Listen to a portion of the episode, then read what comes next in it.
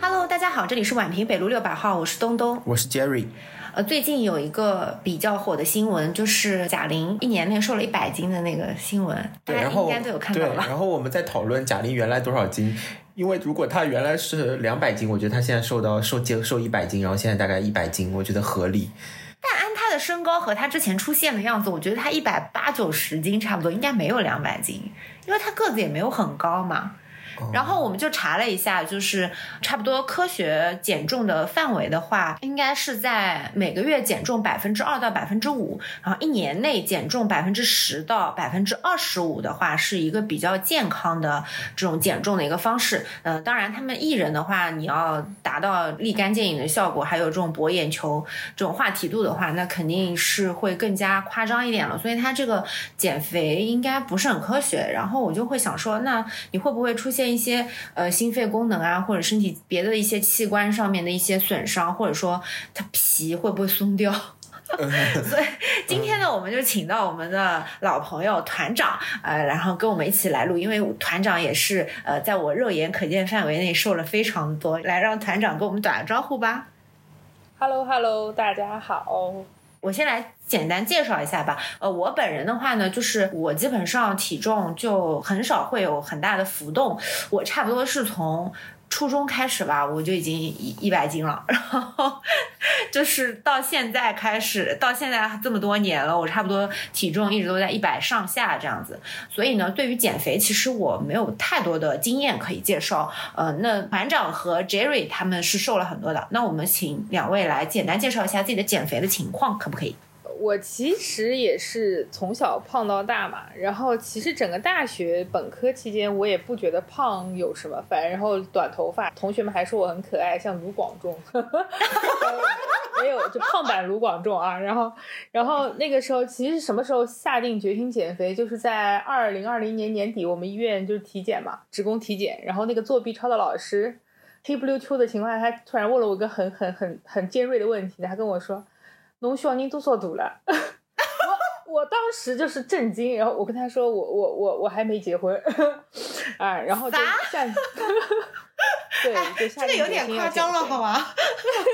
对对对，然后那个时候反正就是后面四五个月，我就是增加了运动，因为我之前就是不怎么运动，然后大概四五个月就瘦了三十几斤吧，嗯，对，这样一个，四五个月瘦了三十几斤，对那也挺超厉害，的。超厉害。完全不运动，到可能一周运动三次，然后就一下子啪瘦下来了。对，哦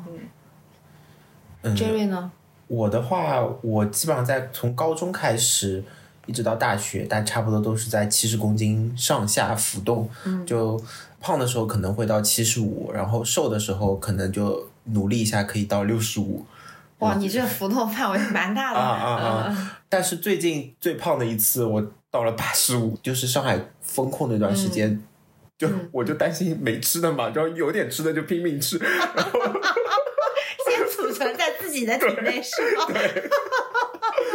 就我我没想到我们家物资那这么丰富，硬生生给吃胖了。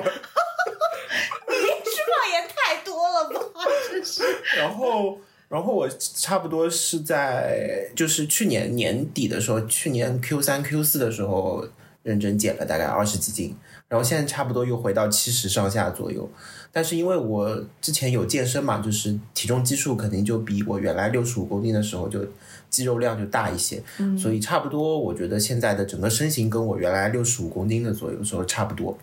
所以你是多长时间内瘦了多少？差不多三个月瘦了二十斤吧。哦，好厉害！我记得之前看到说，是呃是成功都是不可复制的。我觉得你俩这个真的是要好好问一下，你们是怎么瘦的？那它是小基数吧？我感觉我我因为我我我也不瞒大家说，就是被人家说我小孩多少大了，这一次当时体重大概是在毛两百斤。真的吗？但是就是因为我人大概一七二，然后对啊你就是很高啊可能还是嗯属于比较结实的那种，平时大家也看不出来我两百斤。我看我我没看出来，我也没看出来。呃，就是哎，yes，我曾经两百斤过，所以我那个时候觉得四五个月瘦了三十斤，其实是我觉得是对于大基数来说，一开始确实很快能尝到甜头。我觉得减肥这一点，就是大基数的姐妹们啊，兄弟姐妹们，其实还是可以有一个比较好的开头吧。但是我后面我其实卡了也蛮久，嗯，嗯，因为我觉得，呃，在我印象中，就是我每次见你，我就会觉得你比之之前又小一圈的那种感觉。哎，但是最近，压力有点大。对对对，但是最近就是我感觉，就说体重上它其实并没有让我很满意嘛，但是其实可能形体上就是大家都觉得我好像又瘦了，所以我我觉得其实可能体重也不是特别重要，维度反正是小了一些，嗯，对。可能就像杰瑞说的，就肌肉可能增加了，对，哦，嗯，好，那那就请两位来详细介绍一下你们是怎么瘦下来的吧，团长。好嘞，好嘞，那我先说，反正就是最开始我就刚刚跟大家讲嘛，就是我从一个不运动的人到一周运动三次，然后那个时候就是真的就是打拳嘛，东东知道，就是我跟东东也嗯因为打拳又又又遇到了，对，嗯然后那个打拳，反正我觉得消耗还是蛮大的。其实它也是对心肺锻炼比较那个。我一开始反正觉得就是很夯，就是一场下来也不太行，到后面就是觉得哎轻轻松松，对吧？然后还你甚至还要打两场，哎是有的时候就是变态，你知道，就觉得哎我来个二连，今天就瘦死，就那种感觉。牛逼的不行。然后那那个时候，反正就四五个月，一下子瘦三三十几斤的时候，觉得呃人还就是觉得精神状态变得更好了。其实就是嗯并没有说，嗯但是吃东西上肯定是没有特别去控制的，因为本身嗯我们做医生的也不会吃的说很多外卖啊，不太会。其实我现在因为一般都是在家里做啊什么的，所以就是吃家常菜肯定就不太会过多的摄入吧。我觉得这个还是比较重要。嗯但是后面就是说，其实就是二一年后面我就是去了北京三个月，然后那个时候我还报了一个私教班，然后他就是要求我三个月内上三十次的私教，然后我当时平均下来，反正一周两三次肯定是会去的，嗯呃，就是一个小时的私教课，再加上四十五分钟的那个就是跑步机上的快走，嗯呃，但是结果那三个月你知道吗？就是我在北京也不知道为什么鬼使神差，我就大姨妈也不来了。对，然后我的整整三个月超级认真努力，吃东西也吃的非常干净，结果只瘦了六斤，体脂体脂下去了百分之三吧，反正这个数字让我特别印象深刻。那我我那个教练他都震惊了，他说对你真的很努力，但是我不知道你为什么。然后，那就归结于是我内分泌问题嘛，就说他他就说因为你月经不来吧，不啦不啦不啦不啦之类的，嗯嗯那个时候是什么时候啊？是好像是夏天吧？我对对我记得是夏天吧？会会不会太热了？北北京热胀冷缩了。北京哪里热了？呃不是，也有人跟我说，是因为我一下子到了一个我从就是可能去了北京，就是我一直在上海，从来也没有这么长时间出远门。他说可能水土不服啊之类，反正各种原因吧。哎，那个，嗯，激素水然后我现在自己回想，可能那个时候就是在北京，就是可能，就像我说，一开始我吃到了那个三十斤的甜头之后，我就想这三个月我这么努力，这么规律，应应该说六十斤啊！专人教导，对我不得瘦死，然对啊后，瘦死啊，瘦成一根针。惊艳全场之类的，然后对，然后那个时候可能就是碳水吃的还是比较少，我觉我个人反思我当时的那个情况啊，我觉得碳水摄入的不够多。然后男教练他就不会太多的去关心你这个，他会觉得嗯很好干净就可以了。然后其实我觉得这个也是有点关系，就一下子碳水太低了，导致大姨妈出走。所以各位女性同胞就是还是要注意这个对这个的问题。嗯对，是是是，因为碳水如果摄入的不够多的话，还很容易掉头发。对，然后就大姨妈不来了之后，就是下降体重非常的困难，就一下子代谢紊乱了。这个其实也是一个，后来我真的靠了很久，我就自己给自己开中药，还扎针灸，然后把自己这个调整过来，然后慢慢现在就是，反正还蛮稳定的。对对对，这样一个状态。哦，挺不容易的。所以女我就跟你说，女生女的减肥不一样。不一样，女生减肥比男生要难。之前嗯我们、因为我跟 Jerry 在一起健身，然后那个我们的教练就说，女生健十八次跟男生健身一次的效果是差不多的。然后我们的教练还跟我说：“你要努力啊，Jerry 这么努力。”我说：“Jerry 已经一天去一次了，那我怎么办？我一天去十八次吗？”你住在这个健身房，对呀，我隔我隔个十八分钟我去拉一次。我 Jerry 呢？嗯，我印象中深刻的比较是有两次减肥吧。我上一次减肥是那时候是刚分手，就是经历了情伤，然然后就然后就他妈的老子一定要什么瘦下来惊艳全场那种，就。你不是伤心的瘦的吗？你是为了要争口气？对，为了要争口气，不争馒头争口气。哦然后那时候就拼命练那个 HITT，嗯。然后就那个跳那个 Insanity 那个健身操，那个强度非常大，嗯。就一开始我是一天跳一一次嘛，一次大概半个小时到四十五分钟，然后它是有一个课程，有个有个课程表，大概有两个月的时间，然后我就通过那两个月，大概差不多瘦了有三十斤，我最瘦的时候瘦到大概就六十公斤出头一点，然后那时候腹肌都出来了，我还发了个对比照，嗯。就是前后的对比照。然后，但是那次瘦的非常不健康，因为我一方面那个 HIT 运动量非常大，一方面我又吃的非常少，然后就导致那时候我就掉头发。哦，对对对，掉头发这个事情是的，对要移，对，然后我就在科室里面买那个，就是我就买了黑芝麻丸黑芝麻丸在那边，就是每天在那边吃着黑芝麻丸。我们主任就老吐槽我，你又在吃大力丸。我说那是长头发的。有用吗？哦，也没啥用。后来没吃多久我就不吃了，挺贵的。然后后来就是因为掉头发这个事情，我就有点担心嘛，然后就后来就恢复正常饮食，恢复正常饮食，那个食欲大开，然后运动嘛也不去了，然后因为后面也又又有新的新的对象了。对象了，然后就胡吃海塞又又慢慢胖回来一点。当然，当然，慢慢慢慢胖到最胖的时候是就是上一次就是疫情那段时间是我最胖的时候。这然后这次减肥可能相对健康一些吧，就是还是通过轻断食加有氧加力量训练。你可以详细讲一下你怎么有氧的。呃，我一开始就是下班之后去，嗯大概先做一个小时的力量，再练半个小时有氧。但是我发现，就是下班之后，你先练力量，再练有氧，你根本没力气练。后面就练完力量，你就差不多就已经人很疲惫了。后来我就在家附近找了一下早上开门的健身房，然后哎，正好有威尔士，我们我去的是威尔士嘛，早上有一家是八点钟开门的，哦不对，它是七点开门的，嗯，然后我就早上六点半起来，然后七点钟去那边，差不多做个半个小时到四十五分钟的有氧。那一开始先是爬楼梯，有楼梯机稍微没有你自己可以控制一下，然后楼梯机慢慢慢慢，我觉得爬的不得劲了，然后我就去跑步，然后跑步就是后面越跑越快，我现在差不多可以，嗯，五公里大概在二十几分钟之内跑完了，差不多，嗯，慢慢慢慢就爱上了这个跑步，就可最近最近这以后要逃跑，那速度杠杠的。对，最近我觉得跑步这件事情让我还觉得有那个多巴胺分泌的快，就跑完还觉得挺爽的。内啡肽。对，内啡肽起来了。然后呃，饮食的话，刚开始其实是确实控制的蛮严格的，就有时候就一天一餐。就当然这个不健康，但不推荐大家。但是我后面现在坚持的是一天两餐，然后当中可能有一些就是我会每天挑一到两样自己最想要吃的东西吃，比如说一块小蛋糕或者什么奖励一下自己。但是就是你控制量，然后一天吃两餐之后，我觉得现在体重还维持，就是我也可能到了一个平台期了，就最近体重没有怎么下降。我今天为了录节目刚称了一下，比之前我最瘦的时候还胖了一两斤，但是我觉得还能接受，因为我最近确实吃的比较多，最近年底了，应酬什么比较多，但是这个成果我觉得暂时还算是保持住了吧，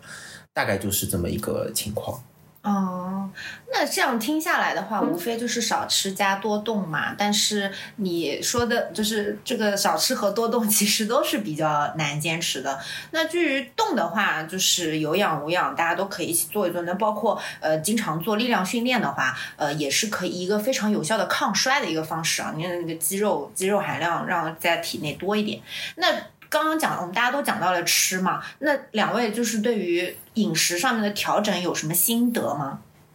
嗯，那我先说，就是反正这个碳水这个东西真的很难控制。这里要插播一句，就是我有一个说自己吃了巨资去学了一个碳水减肥法的朋友，然后他让我成功的胖了八斤，然 然后他是就是因为他之前也听说过我就是这个月经不来的事情嘛，然后他就跟我说肯定不对，他说我的教练跟我讲最近流行了一个碳水减肥法，我说哇什么意思？他说就可以疯狂吃碳水，我说。我说这么棒，然后他就跟我说，一开始你就可以把它吃到你体重的三倍，就公斤啊三倍。那我想，哇，那不得每天吃包子吃死是吧？这么算算的话，我当时算一下，一天可以吃八个馒头，对吧？我就，但是我也没像他那么夸张啊。他跟我说，他一一个中午，他大概一百斤，就是跟东东差不多。他跟我说，他一个中午要把一大碗那个兰州拉面吃掉。我在想，哇，这个碳水量，对吧？然后我就自己稍微放开了一点，我自己日常的碳水。我日常碳水的话，一般就是像自己一个拳头这样三餐吃三三个拳头嘛，然后就放稍微放宽一点。结果呢，我就没有瘦，我就啪胖了八斤，我真是服。而且这八斤就是到现在好不容易，我大概通过。三个月吧，四个月吧，然后增加了一点点锻炼，我才刚刚回到就是我原来那个低值，所以这个也不是说所有人都可以使用的这个方法。但是我那个朋友他确实通过这个之后呢，他又瘦了，突破了平台，我也震惊，对吧？我可能是对那种碳水比较敏感。然后吃东西上的话，我觉得还有一个就是因为我这个人属属于嘴比较馋，然后我刚刚听 Jerry 说他现在一天吃两顿，哦，这个我做不到，我一天肯定要吃三餐，就是这样子。但是三餐里面，现在我个人觉得吧，因为我对于那种油炸的东西确实不是特别感冒，所以我对于吃水煮的那种菜啊、汤啊，就是就是低油的那种低脂的东西，我是没有什么特别抗拒，反而觉得很好吃。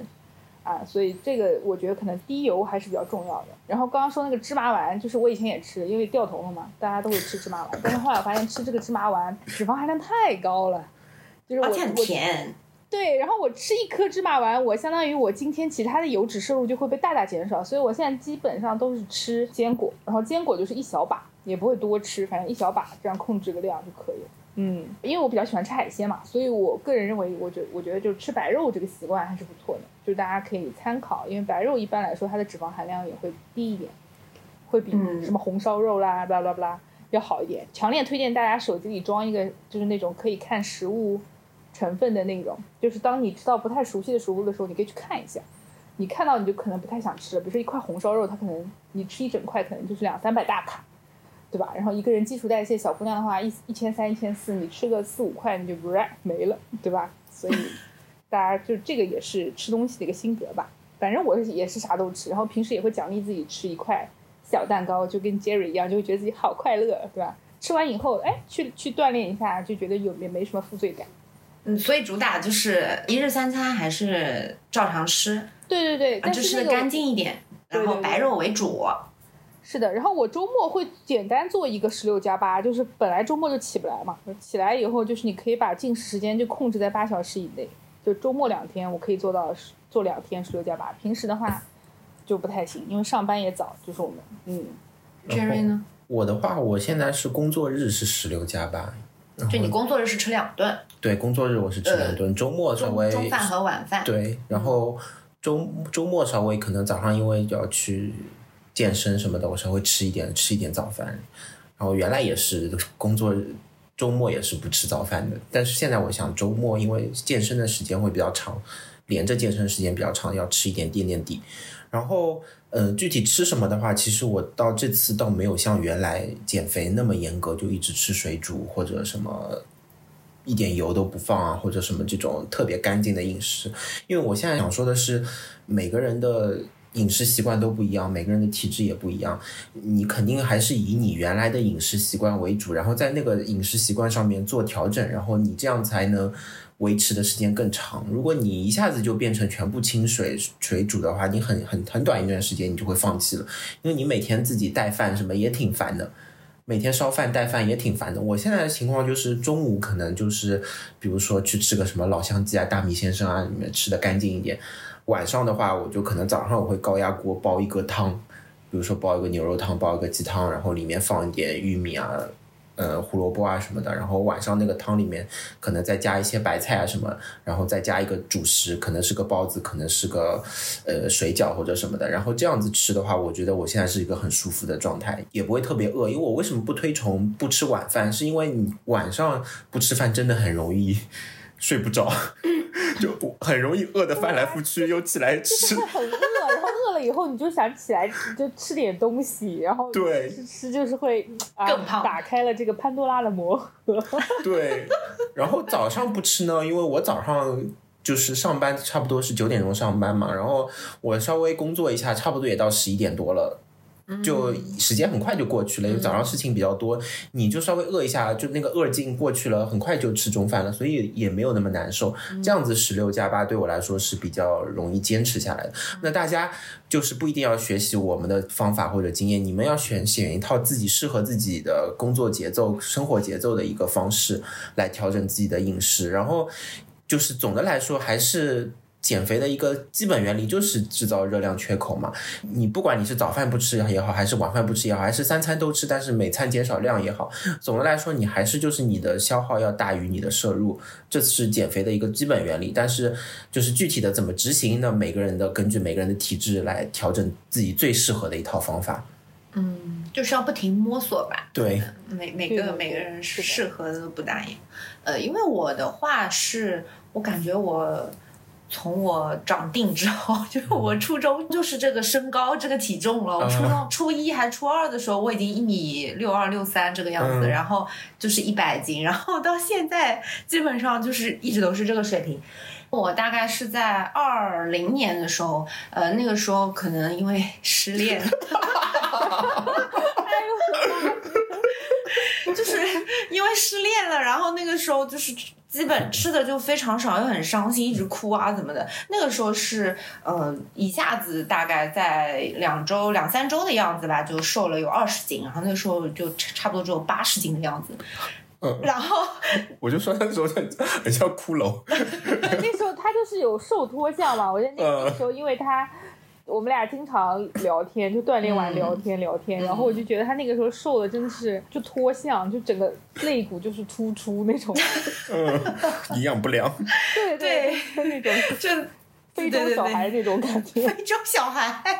我只是瘦，我也没有黑。呀，就是我对我那个时候是瘦的有点过头了，然后呃。可能因为我头比较大吧，所以就是太瘦了之后显得就很奇怪，就很像个棒棒糖。后来就是慢慢的调整心态之后，差不多一年的时间，呃，回来了大概十斤吧，然后。到九十斤，然后到现在已经又回到了一百斤的状态。现在我觉得应该比之前身形看起来再瘦一点，因为有健身，肌肉量上来。对对对。对啊，我觉得你现在反而就是还挺，就是看上去就很健康的那种状态，就是每次见你就气色也不错，然后各方面都很精致。然后呢，就是我就想说的是。我除了这种极端情况下，我很少会有很大的波动。就是我我我我少吃，我也不大会瘦。然后我多吃呢，也不会怎么胖。当然，我觉得现在可能慢慢的代谢慢了之后，如果多吃了还是会胖的。我好像这些，我从小到大一直都是我不爱喝奶茶，然后也很少吃垃圾食品。呃，我从来都不吃宵夜。一日三餐的话，因为我家。以前吃晚饭特别早，五点五点半的样子就吃晚饭了。就你们家就是自动给你做轻断食，所以六点钟之后是不进食的，很健康。对，然后也家里也没有零食，我因为我我我爸妈也不怎么吃零食，然后就家里也不吃零食，因为你我原来一直在那个环境里面的时候，没觉得说这个有什么特别的。嗯，然后后来的时候才发现，哦，就是呃。这个还是一个相对健康的一个生活的习惯。那我现在自己住了之后，我可很难保证五点钟吃饭了，但是我会加上运动了，然后就是吃东西也自己注意点，干净一点的话，不要有太多的外食的话，差不多就是一直都是那个样子的一个体重。所以我也是觉得，我活到这个岁数，我就觉得。我感觉我身边有很多人瘦下来之后就一直在瘦胖瘦胖瘦胖，就是可可能过一段时间看，哎，他又胖了，过一段时间又瘦了，然后感觉减肥就是一个一生的话题。然后我就想起之前有一句话说什么什么。爱亲人的离开，呃，不是一场暴风雨，是一生的潮湿。我觉得减肥也是一生的潮湿。哎，所以我想问一下你们，就是你们就是在这个过程里面，就是你体重有没有反弹？那你反弹了之后，你去怎么去面对这个心态呢？因为有可能就是你一下子哎瘦了之后很开心，然后后来又胖了，会不会很沮丧？然后会影响自己的这个情绪，然后。从此就特别是女生的话，你情绪影响了之后，会不会你激素水平也改变了？这哎好，正好正好，因为刚刚我也提到过嘛，其实我觉得我减肥上就是碰到过两次比较让我不太顺利的，一个就是那个私教哇，就只有六斤的那个对对对，嗯然后真这一次也让我很沮丧，然后大姨妈出走，然后搞了很久。然后后面就是我那个同学的碳水减肥法，对吧？就让我啪上去八斤，然后，哎，很努力把它下来。但其实就心态上，你肯定刚开始你又你确实会觉得很不爽，嗯，但是呢，我这个人属于还蛮嗯往前看，就是你再怎么不爽，那那怎么办呢？你必须越挫越勇。对对对，就越挫越勇，就老娘一定要把这个体重减下来，对吧？然后就自己看看到底是什么问题。然后因为那个碳水减肥法很快嘛，我就稍微把这个碳水又回归到我原来那个我觉得我比较适应的那个状态，也是比较健康的一个状态。呃，其实慢慢慢慢它也会下来，虽然每周它的变化不会很多，而且有的时候你比如说外食，外食这个事情也是，一外食之后你可能第二天就会长秤，就所以我就奉劝大家不要每天去称体重，因为有些姐妹啊，她们减肥的时候就是每天早上一定要去称体重，然后但其实体重它会随着比如说你前一天喝水啊，或者说睡觉不好啊，吃的吃的钠含量很高，就太咸了，它会储水啊，或者月经前它都会有波动嘛。所以这个体重它其实不是特别重要，重要的是，哎，你洗啊穿的衣服或者别人看你没有特别大的变化，反而觉得你很精神。哎，你最近是不是又瘦了？事实上我那时候胖了八斤，对吧？大家就会觉得，哎，你是不是又瘦了？就很好，就这个状态就会调整过来，就觉得，哎，好像别人也不知道我胖了八斤，那我就偷偷的、慢慢的再把这八斤减回去就好了，对吧？其实就心态还蛮重要的。而且现在我也不追求说过度的，就是说去到一个很低的体重啊，就觉得自己目前来说，比如说我我我觉得最开心的就是我这两年去日本买衣服，都是穿那种均码的衣服都 OK 了嘛，我就觉得哎，嗯就达到了我一个很好要求。因为我以前胖的时候其实是很讨厌在外面买衣服的，因为包括日本人他很客气嘛，他看到你会就就会很抱歉的跟你说，哎呀不好意思，你没有你的 size 啦，不啦不啦不啦，对吧？现在不会，就是。直接过去以后就是可以买，对吧？就还蛮好的。对对对，就这个状态，我觉得诶很好。老娘现在瘦到这样已经很好，就是出去买衣服很 OK，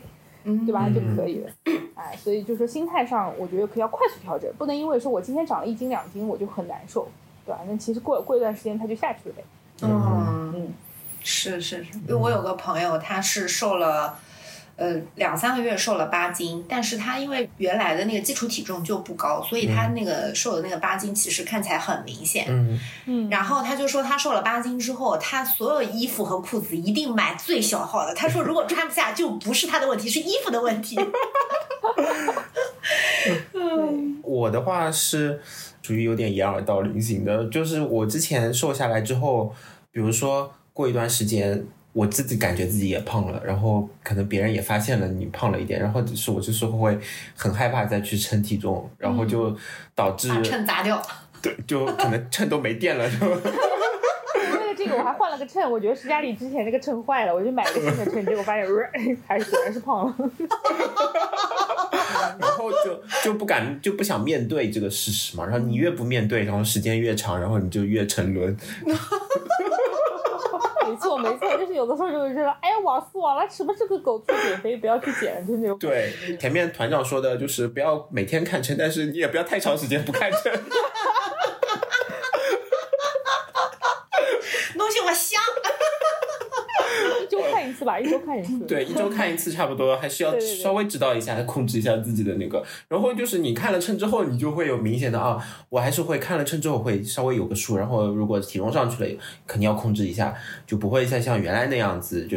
放任自流了。嗯对对对，就心里有个数嘛，我觉得是这样。对对对。嗯然后呃，关于反弹的话，其实我还有一个就是经验，就是因为我之前用过一段时间的 GLP one，就是呃，现在比较流行的是司美格鲁肽，我当时打的是杜拉糖肽。我们也用过啊。对啊，就大家 大家都用过。打过，对。对呀、然后我那时候打的时候，差不多打了两个月吧，瘦了大概十几二十斤，嗯效果也很好。嗯但是没多久就反弹了，因为后面因为我后面就慢慢慢慢就不打了嘛，嗯不打了之后没多久就慢慢就反弹回去了。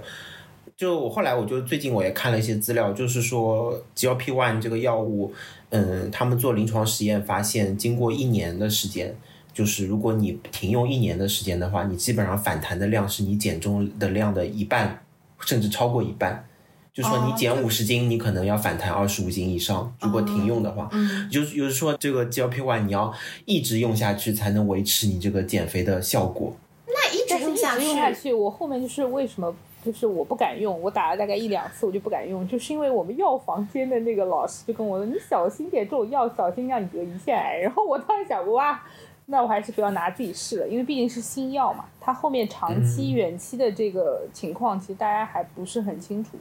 然后我觉得就是像 Jerry 查那个资料，我觉得很重要的点就是很多人他打这个针，他其实就是想要躺瘦，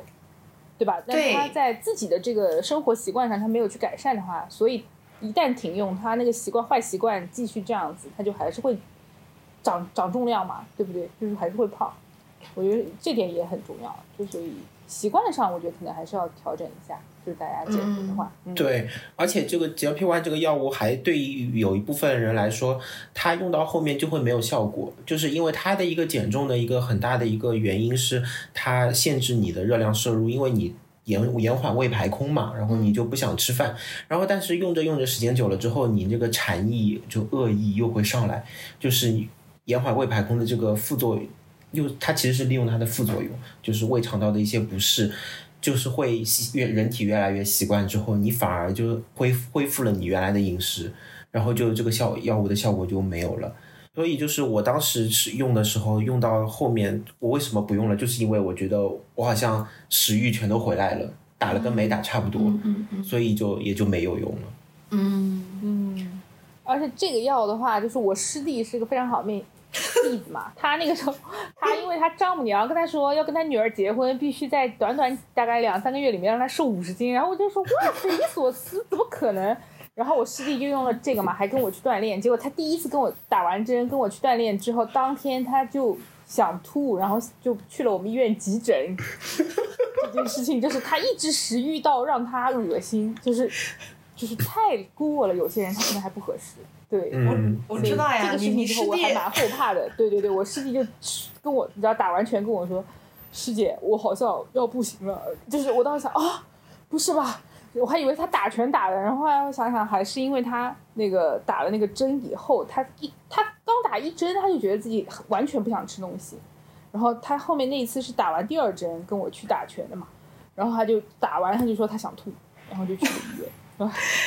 我有个同事打完那个杜拉糖肽，当天晚上上吐下泻，那天晚上就瘦了五斤。我说你可能是他们历史上减重最快的一例。对啊，他其实还是利用这个药的副作用嘛，这也不是就是不太好的那一面的作用，对吧？其实，对嗯对对对对对，但是如果对于一些呃体重特别大的，就两百斤朝上的，然后他或者血糖控制的不好的，呃，这种这个 GLP-1 的效果还是非常好的。包括马斯克不是打那个斯美格鲁肽瘦了多少？啊，瘦了也是二三三十三十几斤，二三十斤嗯对他那个照片也蛮明显的，对吧？嗯他那个打完之后变化，嗯，对对对对，对，所以这个药现在很成功嘛，就销售额非常漂亮。但是就是它也引发了很多思考，就是说，呃，因为这个药物对于肥胖的人来说，它是可以进医保的。那美国的医保它是全报的，嗯，那对于医保的这个负担来说，就是就非常大了。因为如果你因为你停用的话，就会反弹，就一直用。要一直用的话，这医保的又吃不消，所以美国这边其实争议也挺大的对这个药物。啊，然后我们这边的话也面临着很多问题，因为我们现在只有现在在公立医院也开得到。也开得到，但是很多人就是明明不是糖尿病，因为我们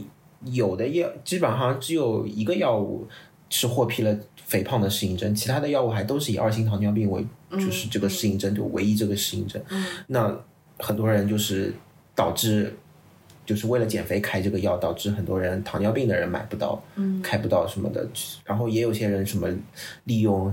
一些糖尿病病人的这个号啊，或者去买药什么的，就是很混乱嘛。嗯嗯，因为我手头也有一些病人就是在打的，嗯但他们都是非常胖的，这一些血糖比较控制不好的，然后打了之后的确是减重效果也很明显，血糖也控制的好。嗯嗯，反正也是希望就是大家对这个药物的使用，反正还是我个人是持观望态度吧，对吧？然后大家也希望大家能够遵守相应的这个医疗规则，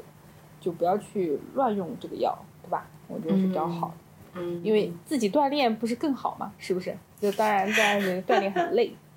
对，但你去看，但凡是减肥药，它的那个销量都很好啊。嗯或者说，你去看什么减肥药，你觉得非常智商税的，就是这种东西也有人信，但是是真的会会有很多人去买。就像以前有一次有风靡过的一阵什么减肥奶昔，嗯就是你看到过吗？就是 Lab 那个吗？差不多这种，就是很多人买。然后我那时候我身边有很多，就是就是医生，他们也会去买。我想说什么，这也你也能信？就是因为减肥，就是你要么少吃，要么就减肥呃就运动，那这是都太辛苦了。那人都是喜欢嗯，轻松的嘛，就是喜欢不劳，对对也不说不劳而获吧，不想付出那么多。但是其实，在这个首先，且不说你是健不健康什么的，那你其实，在运动的过程中，就就是和不不但是能够收获这个体重的下降啊，包括你长期的做一些力量训练，你也可以抗衰老，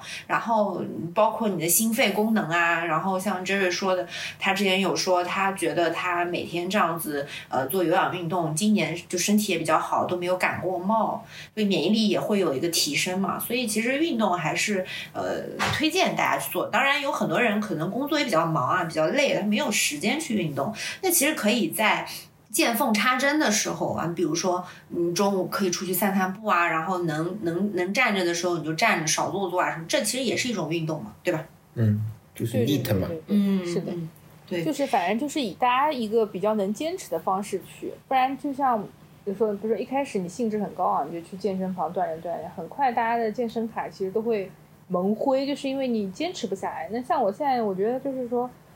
我听了 Jerry 啊或者也好，就是大家其实已经养成了这个锻炼的习惯，就是觉得锻炼这件事情好像已经稀松平常的贯穿在我们的生活里，而且我们各自也找到了比较喜欢的这个锻炼频率。就像我现在就是划船啊、力量训练加瑜伽，就是会穿插着进行。而且就是我个人就是觉得，不管是超新也好，还是就很多场馆，上海因为很多场馆，你就可以去。我个人喜欢新鲜感嘛，我就会尝试不同的这个锻炼的方式。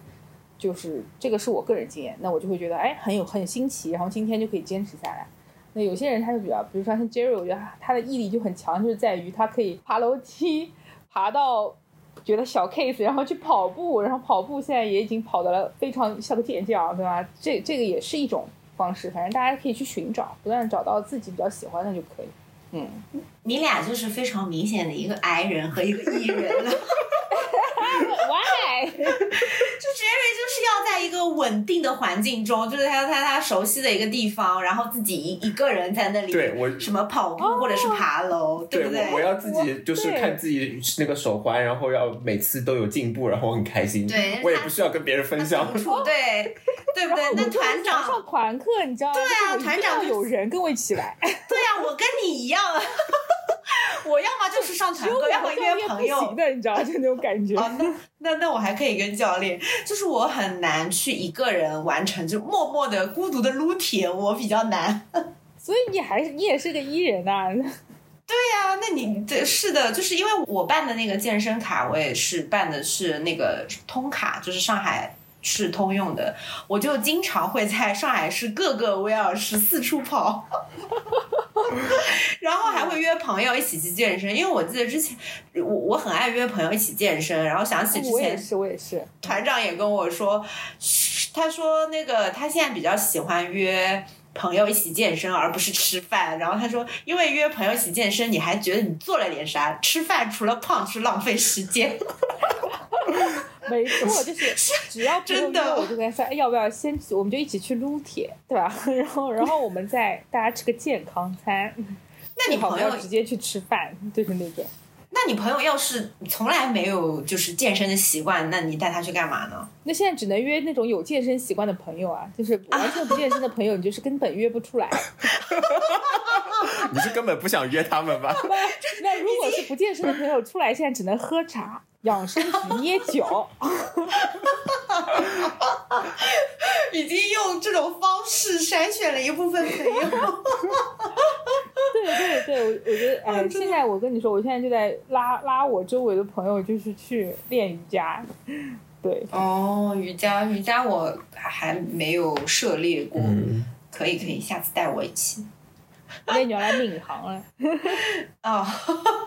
哎，那那我们刚刚所所说的一些，都是一些就是可能你吃多了呀，或者说是呃最近比较懒啊，然后就会出现一个肥胖。那有没有一些就是说他自己不能控制的，比如说中枢性的肥胖这种情况？有啊，就比如说库欣综合症啊、垂体瘤的患者，他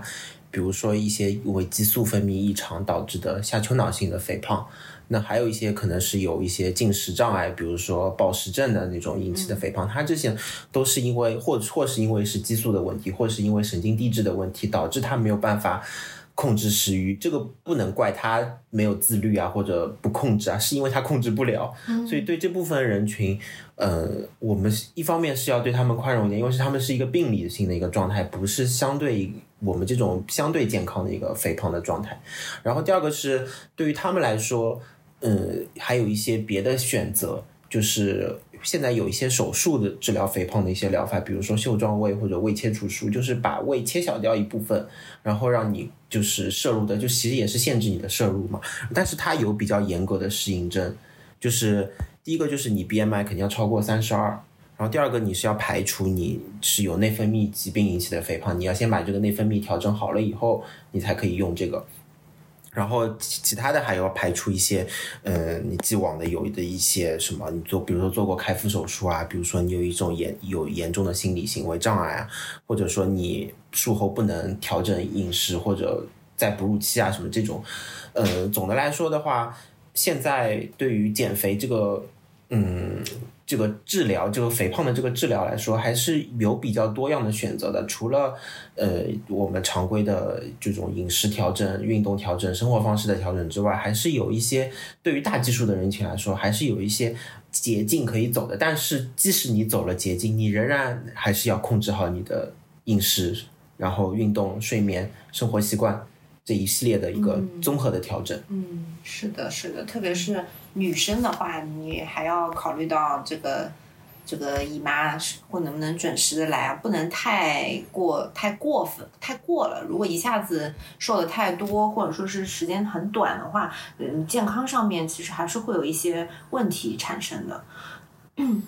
那讲到这边的话，我们话题也差不多了嘛。那两位就是说，能不能？就是对自己的 减肥做一个总结，或者说是给我们的听友们，就是在收听我们节目的呃这个大家有一些什么忠告，或者说是一些呃经验的分享。我个人最大的一个分享，其实就是怎么说呢？就是如果说我们刚刚因为说了很多那个，就是能让自己瘦的一些好的习惯嘛，就东以东东为例，因为东东他体重非常稳定，我觉得也很得益于他们。家从从小到大，他那个生活习惯上有几个非常好的点，我觉得就是如果你全占，就比如说你又喜欢吃宵夜，然后又喜欢吃甜的，然后不太爱运动，或者说喝水也很少，那我觉得你在所有的这些事情里，先选择一个你觉得最容易去改善的事情先去做，然后一般来说正常情况下，你坚持下来的话，你肯定是会有，呃减瘦瘦掉几斤的，那就尝到了这个甜头以后，你再循序渐进会比较好。然后还是最后总结的话，就是找到自己的节奏嘛，就是不不管是怎么吃，不管你是吃欧包还是吃什么麦片，还是吃那个包子，反正就是选到自己觉得喜欢吃的，然后同时比较控制好这个整整个的一个摄入的话，其实日日日程日积月累，你肯定也是会瘦的嘛，对吧？然后找到自己喜欢的运动，不管是跳绳、跳操，巴拉巴拉都可以，啊，这是我的一个建议，就是大家慢慢来，总是会瘦的，然后就而且要瘦的健康。自己开心最重要嘛，对吧？嗯，就是这样。嗯嗯嗯，对，我是蛮同意团长最后一句话，自己开心最重要。就是现在虽然说是强调多元化的审美，就是你虽然胖，有时候也也是一种美，有些人胖胖的也很可爱。但是如果你自己觉得，对，比如说，但比如说你，如果你觉得自己胖的时候，你是你你不喜欢的样子，嗯，那你就有鼓起勇气瘦下来，然后付出一点。心血或者付出一点辛苦把它瘦下来，就瘦下来的就是又是不一样的事情。因为我我经历过反反复复胖瘦胖瘦好几轮，就是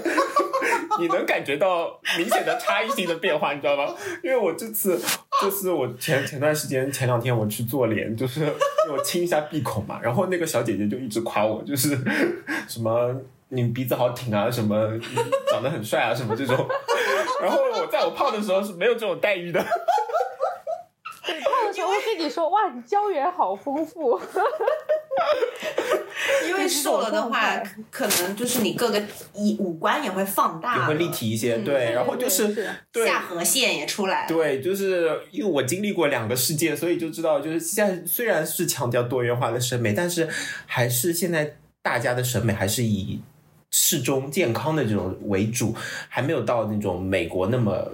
以胖为唐朝，对，那种美国那么那么多元的审美，但是但是说回来，就是好像我在哪里看个帖子，就是说，虽然说美国不歧视胖子，但是其实美国那些白人他们内心里面还是喜欢那种健康的 fit 的那种身材，对啊，只是他们表面上很多女明星也很瘦呀，对啊，而且他们会认为胖的人就是那些很穷的人。对，drunk food，他们吃垃圾食品，他们吃肯德基、麦当劳这种，嗯，然后，然后富人的话，他们那个白人饭，你看着就很没有食欲。那那些白人饭肯定不会胖，对，就是什么生的奶酪啊，什么的生菜啊，什么那些东西。对，所以还是勇敢面对现实吧，就是该瘦还是得瘦。对。你自己也也看着开心啊，这 P 图可以少 P 点，不用买会员，对不对？对，然后整个人你也舒服很多，你爬楼梯啊，然后那个走路啊、散步什么的，包括工作起来精神状态都好很多。嗯，然后平时生活也更加自信，跟朋友出去也更加自信，买衣服你都各种尺寸，你都各种 size 的衣服你都 handle 得住。对啊，然后拍照也不用找角度，我肯定是不要拍照的，就是大家我我翻我以前旧手机的照片，就都是风景照。我的妈！现在我手机里就是自拍照，可以，而且呃，非常那个直观的，就是如果你的血糖啊、血脂啊、血压有异常的话，那其实你瘦个十斤二十斤，其实这些指标都会慢慢的趋于正常。特别还有像尿酸，因为我以前的时候，呃，以前可能是在规培的时候吧，因为。值夜班那个外卖吃的比较多吧，所以尿酸一直都在临界值。嗯，然后我说我那个时候二零年不是瘦了二十斤嘛，然后尿酸就一下子回归正常，所有指标都正常了。嗯，对，差不多减个百分之十的体重，你很多。指标都能够到正常，脂肪肝也好，血脂，对，然后胆固醇、打呼，这这些都能改善。对对，所以也也不单单是为了美，为了健康。对，为了健康。如果太胖的话，你也很多有心血管方面的这个风险。嗯嗯，啊，那我们这期就特别精彩，录的我好热。非常感谢团长跟我们的分享啊！那今天我们这期呢就到这边结束了，欢迎大家呃有一些跟我们讨论啊啊或者提问，在我们的评论区或者进我们的粉丝群跟我们一起聊啊！那今天我们这期就到这边结束了，拜拜，拜拜，拜拜，拜拜。